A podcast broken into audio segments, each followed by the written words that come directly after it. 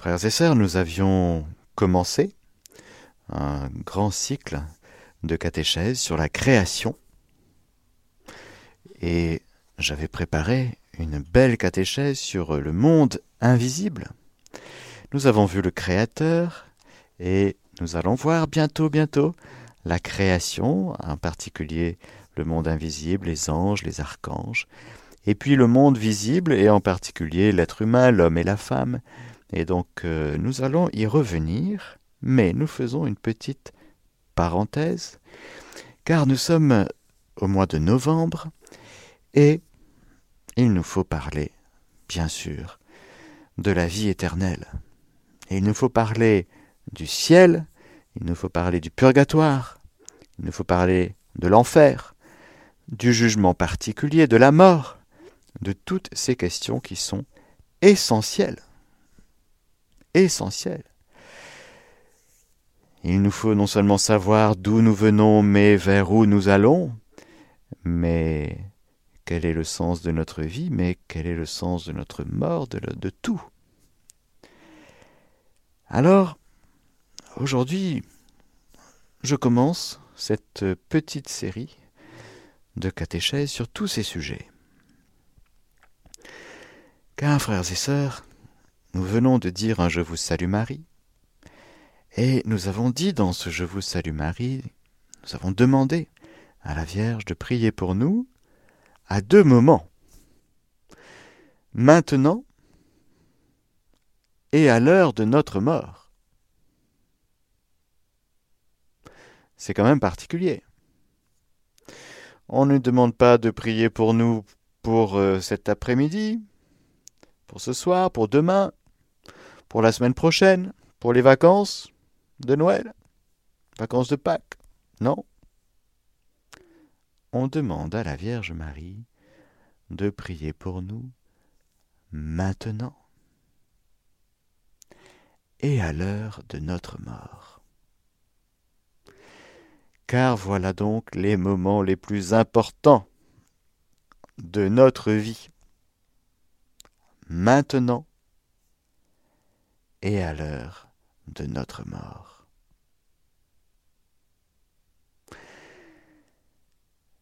Le catéchisme de l'Église catholique, au paragraphe 1021, nous dit ceci. La mort met fin à la vie de l'homme comme temps ouvert à l'accueil ou au rejet de la grâce divine manifestée dans le Christ. Waouh Ah, c'est impressionnant. La vie de l'homme, notre vie, frères et sœurs, c'est un temps ouvert à l'accueil ou au rejet de la grâce divine manifestée dans le Christ. C'est ça la vie de l'homme. Moi, je pensais que c'était euh, avoir plein d'argent, le dernier truc à la mode, euh, non? Non, c'est pas ça, non? La vie de l'homme, un temps ouvert à l'accueil ou au rejet de la grâce divine manifestée dans le Christ. Ah, le Nouveau Testament parle du jugement, principalement dans la perspective de la rencontre finale avec le Christ dans son second avènement, mais il affirme aussi, à plusieurs reprises, la rétribution immédiate après la mort de chacun en fonction de ses œuvres et de sa foi. La foi, frères et sœurs, l'accueil de la révélation divine, l'obéissance de la foi, l'obéissance, l'écoute et la pratique de la parole de Dieu, de sa volonté.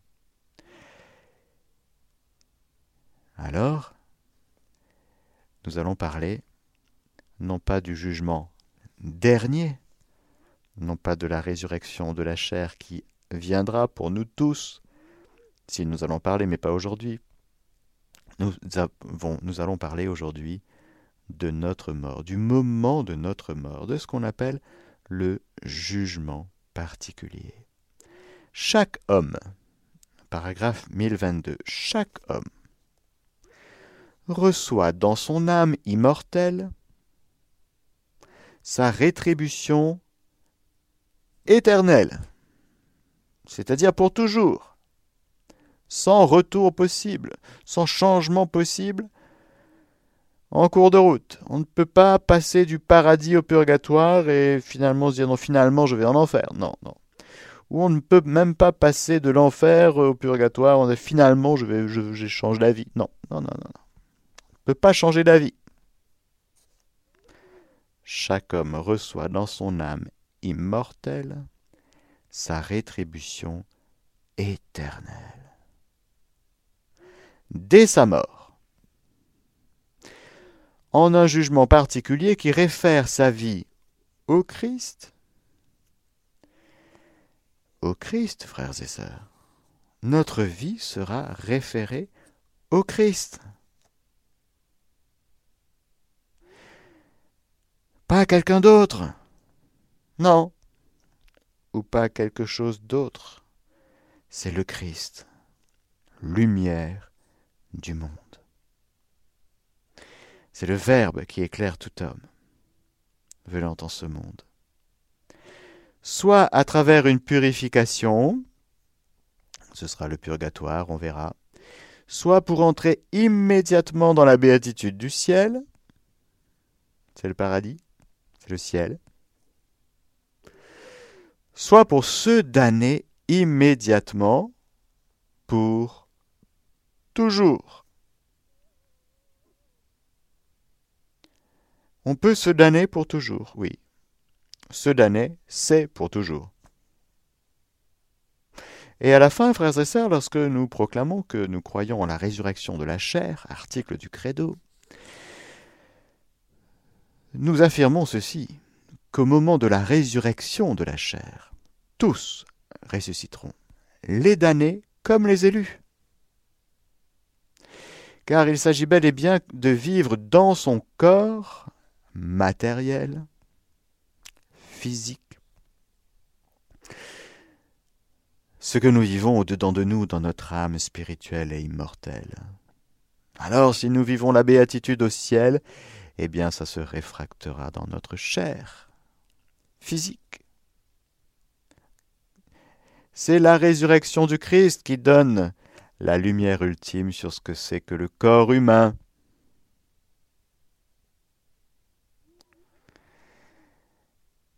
Notre corps humain, personnel, est fait pour rayonner comme Jésus a rayonné au moment de sa transfiguration.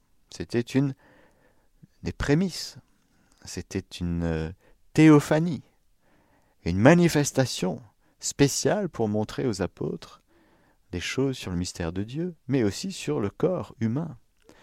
Alors le corps humain, il n'y a que deux corps humains au ciel, deux corps physiques humains, celui du Christ, ressuscité, celui de Marie, assomptée, créature, immaculée. Car bien sûr tout ce qui est au ciel est immaculé, 100% pur, 100% de Dieu, en Dieu, lumineux. Et voilà qu'au soir de notre vie, comme dit Saint Jean de la Croix, nous serons jugés sur l'amour, mais qu'il y a deux directions possibles. La parabole du pauvre Lazare et la parole du Christ en croix au bon larron, ainsi que d'autres textes du Nouveau Testament, parlent d'une destinée ultime de l'âme, qui peut être différente pour les unes et pour les autres. Différente pour les unes et pour les autres, ça peut être différent. Pour illustrer ce propos de notre foi, je voudrais lire et commenter avec vous un passage magnifique qui se trouve dans le livre du ciel, dans le tome 35 de Luisa Picaretta du 22 mars 1938. C'est Jésus qui parle et qui dit ceci. Écoutons bien parce que c'est juste magnifique. Notre bonté et notre amour sont si grands que nous utilisons tous les moyens pour sortir la créature de son péché, pour la sauver. Et si nous ne réussissons pas durant sa vie, nous faisons une dernière surprise d'amour au moment de sa mort. Tu dois savoir qu'à ce moment nous donnons le dernier signe d'amour à la créature en lui accordant avec nos grâces amour et bonté, en témoignant des tendresses d'amour propres à adoucir et à gagner les cœurs les plus durs. Adoucir et gagner les cœurs les plus durs. Lorsque la créature se trouve entre la vie et la mort, entre le temps qui est sur le point de finir et l'éternité qui est sur le point de commencer, presque dans l'acte de quitter son corps. Presque. Ton Jésus se fait voir avec une amabilité qui ravit, avec une douceur qui enchante, qui enchaîne, pardon, qui enchaîne et adoucit les amertumes de la vie. C'est beau ça, une douceur qui enchaîne et adoucit les amertumes de la vie spécialement en ce moment extrême. Puis, il y a mon regard. Trois points de suspension. Je la regarde avec tant d'amour pour faire sortir de la créature un acte de contrition, un acte d'amour, un acte d'adhésion à ma volonté.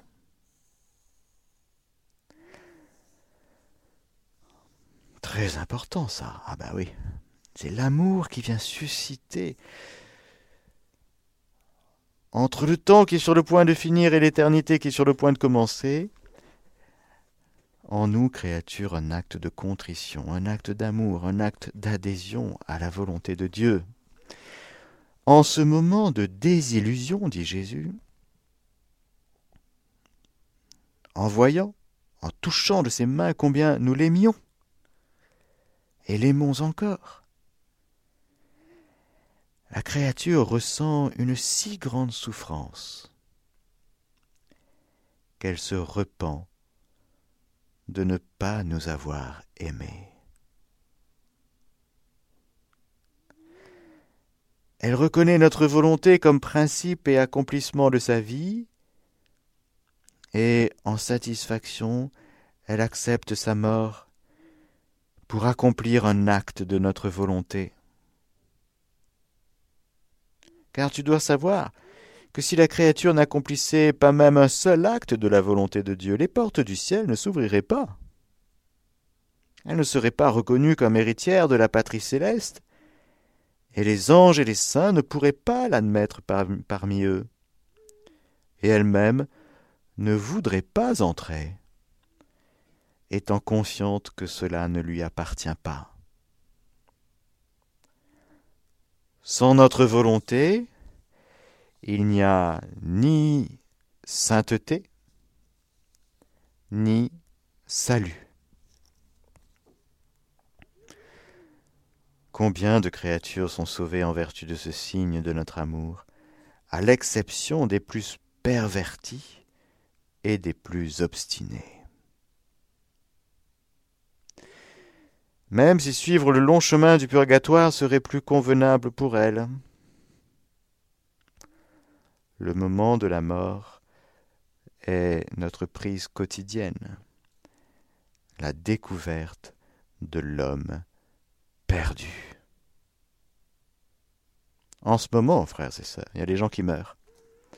En ce moment, il se passe cette chose si capitale dans le cœur de tous ceux et celles qui sont en train de mourir. Cette rencontre avec le Christ, qui vient illuminer l'âme, qui vient lui montrer à quel point elle a toujours été aimée, et du coup qui fait ressentir à la créature une si grande souffrance qu'elle se repent de ne pas avoir aimé Dieu. Combien de temps tu as perdu? Comment tu as utilisé ton temps? Dans tellement de futilité, dans tellement de, convoitise. Je continue. C'est magnifique. Le moment de la mort est notre prise quotidienne. On dirait un pécheur. Oui, je suis venu pour, pêcher les hommes, pour venir. Je suis venu pour sauver et chercher et sauver ce qui était perdu. Alors oui, le moment de la mort, c'est l'heure de la pêche. La découverte de l'homme perdu. Puis il ajouta, c'est Jésus qui parle, Ma fille, le moment de la mort est le temps de la désillusion.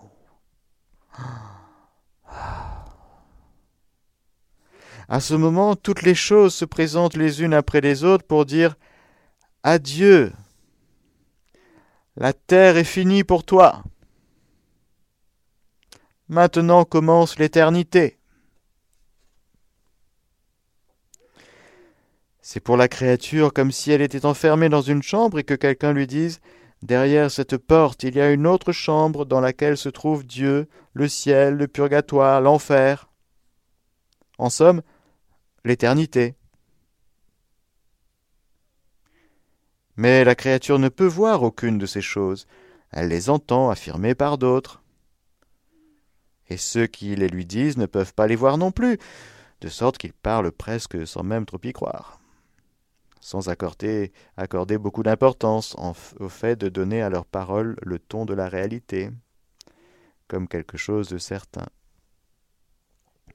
Alors, un jour, les murs tombent,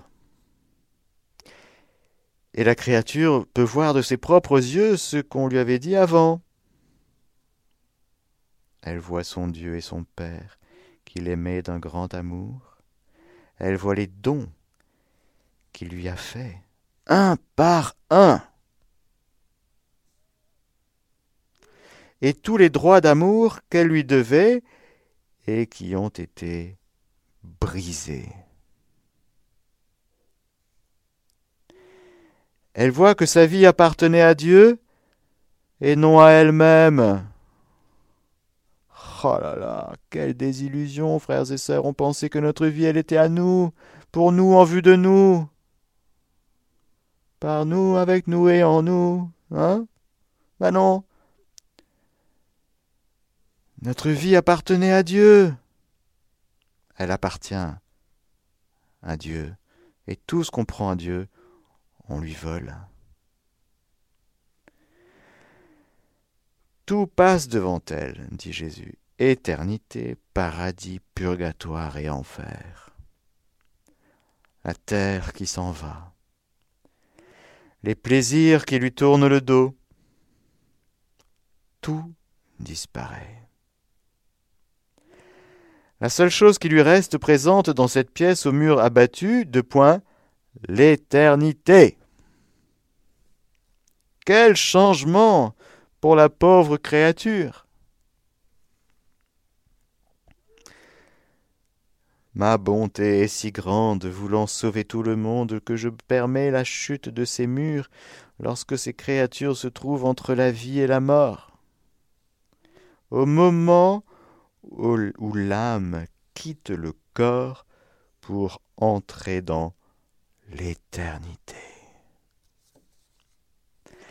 afin qu'elle puisse faire au moins un acte de contrition et d'amour pour moi, en reconnaissant sur elle mon adorable volonté.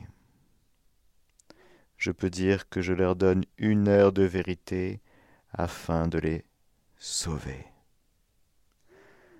Oh, si toutes Connaissez les industries d'amour que j'utilise au dernier moment de leur vie pour les empêcher d'échapper à mes mains plus que paternelles.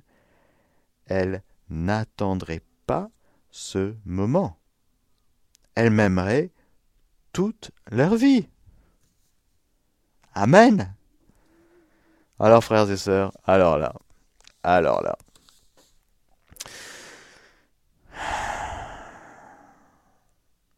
Toujours plein de hardiesse, dit saint Paul à 2 Corinthiens 5. Et sachant que demeurer dans ce corps, c'est vivre en exil loin du Seigneur. Car nous cheminons dans la foi, non dans la claire vision.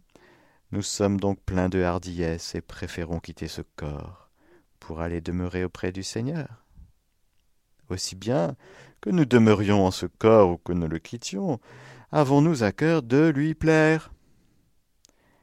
Car il faut que tous nous soyons mis à découvert devant le tribunal du Christ, pour que chacun recouvre ce qu'il aura fait pendant qu'il était dans son corps, soit en bien, soit en mal. Alors voilà, voilà ce que l'Église nous enseigne. Priez pour nous, on comprend maintenant celui qui a écrit le premier, là, Je vous salue Marie, il était vraiment inspiré. Priez pour nous maintenant et à l'heure de notre mort. Tout se joue dans ce passage, car la mort ce n'est pas que le terme de notre vie terrestre, frères et sœurs, c'est un passage, c'est une Pâque. Pourquoi? Parce que, je rappelle que notre âme est immortel. C'est-à-dire que quand Dieu crée un être humain, corps et âme, c'est avec un début et pour toujours. Pour toujours. Ah ben voilà. C'est sûr, la mort, c'est le terme de la vie terrestre, mais est-ce que la personne qui meurt continue de vivre? Réponse oui. Alors? C'est un peu d'une manière analogue, si vous voulez. On a commencé dans un sein maternel, dans un liquide, ah, comment on dit, amniotique, c'est ça? Dans une espèce d'univers un peu spécial quand même. Hein? Environ neuf mois. On a commencé comme ça. Et puis, on a continué, on a changé de milieu. Mais c'était toujours nous, hein? Je vous rassure, c'était pas quelqu'un d'autre. Hein? C'est toujours nous. On est passé du sein maternel à l'extérieur du sein maternel. On a dû couper un cordon ombilical. On a pleuré. Mais ça y est, on est basculé dans un autre milieu. Mais c'était toujours nous un milieu adapté pour notre croissance, pour qu'on puisse vivre, grandir, développer en nous notre vie dans toutes ses dimensions et surtout spirituelles. Nous avons vécu en général, sauf euh, exception bien sûr, différents âges, la petite enfance, l'adolescence, l'âge adulte, la vieillesse. Mais. Et puis voilà que nous allons changer de milieu, à nouveau. Nous allons quitter la terre, cette terre que nous, aurons fréquentée un temps, et que nous sommes appelés à laisser. Comme nous avons laissé le sein maternel, il fallait, le laisser, hein, il fallait pas rester. Certains ont résisté. Hein. Tout le monde a crié Vas-y, sors, sors hein. bon. De même, nous avons une belle prière, nous, chrétiens, pour euh, exhorter celui qui meurt. Quitte ce monde, âme chrétienne. Au nom du Père Tout-Puissant qui t'a créé, au nom de Jésus-Christ, le Fils du Dieu vivant, qui a souffert pour toi.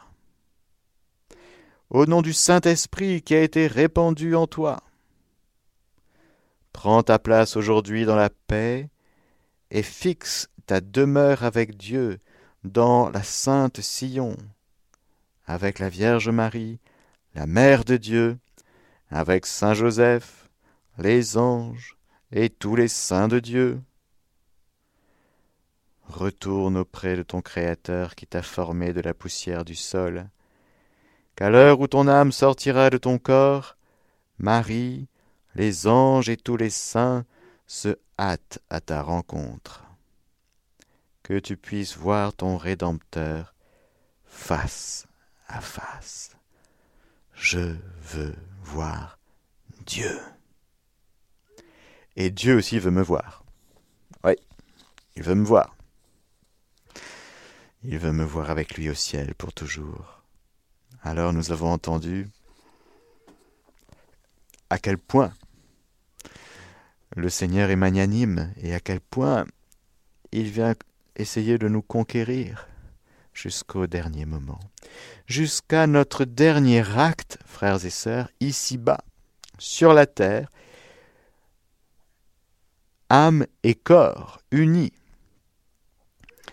C'est pour ça que le, catéchisme dit, euh, dès sa mort, chaque homme reçoit dans son âme immortelle sa rétribution éternelle en un jugement particulier qui réfère sa vie. Nous sommes en train de partir, et voilà que nous faisons le point, le bilan. Ce n'est pas quelque chose de d'abord euh, rationnel. Cela se passe dans une attraction d'amour. Nous sommes appelés à nous laisser attirer. Lorsque je serai élevé de terre, j'attirerai à moi tous les hommes. Et voilà qu'au soir de notre vie, frères et sœurs, le Seigneur nous attire à lui. On comprend qu'il faut tout lâcher. Oui, tout lâcher. D'abord, le péché.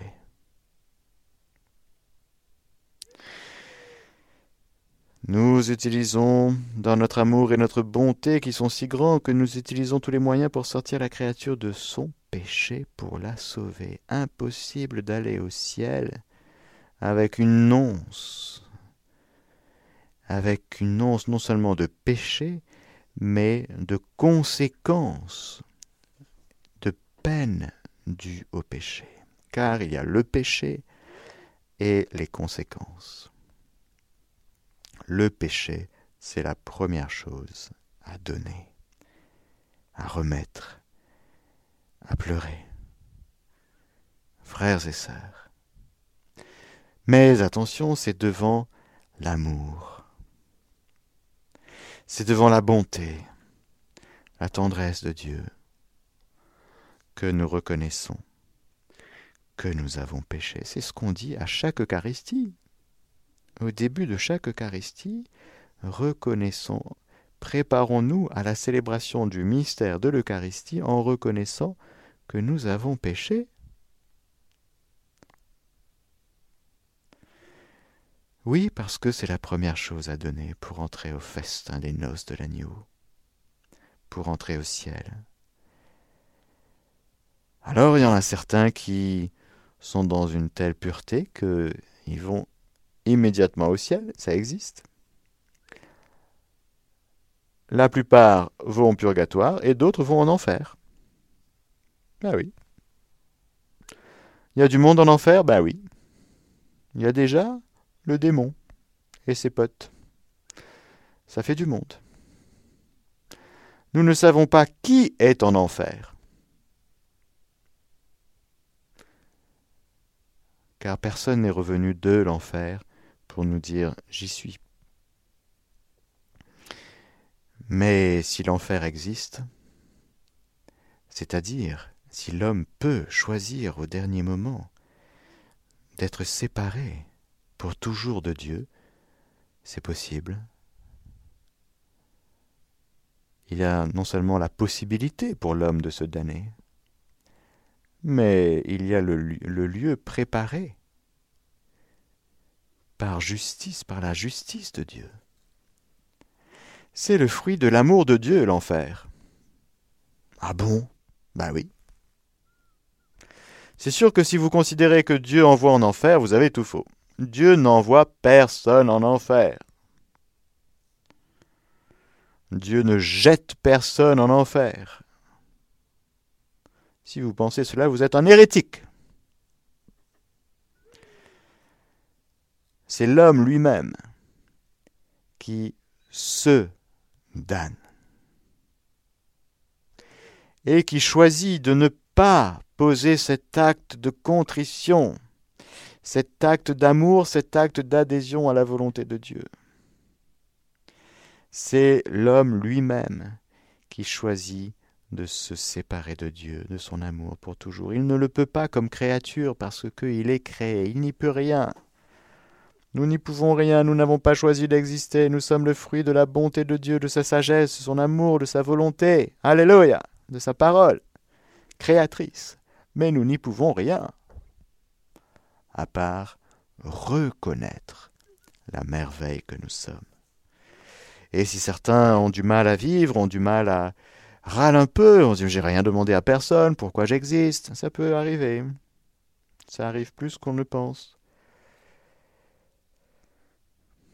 J'ai pas demandé de naître dans telle famille, nanani, tout ça, non?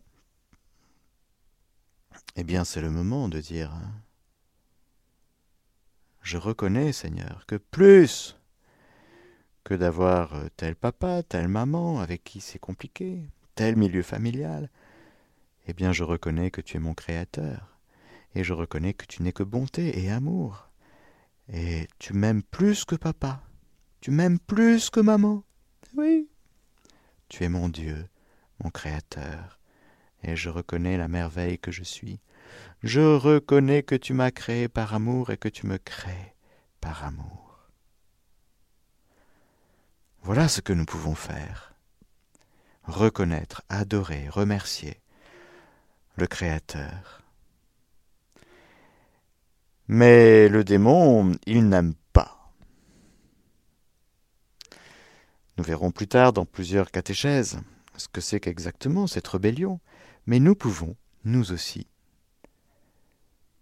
être humains, nous rebeller pour toujours. Attention, notre dernier acte ici-bas va déterminer notre éternité.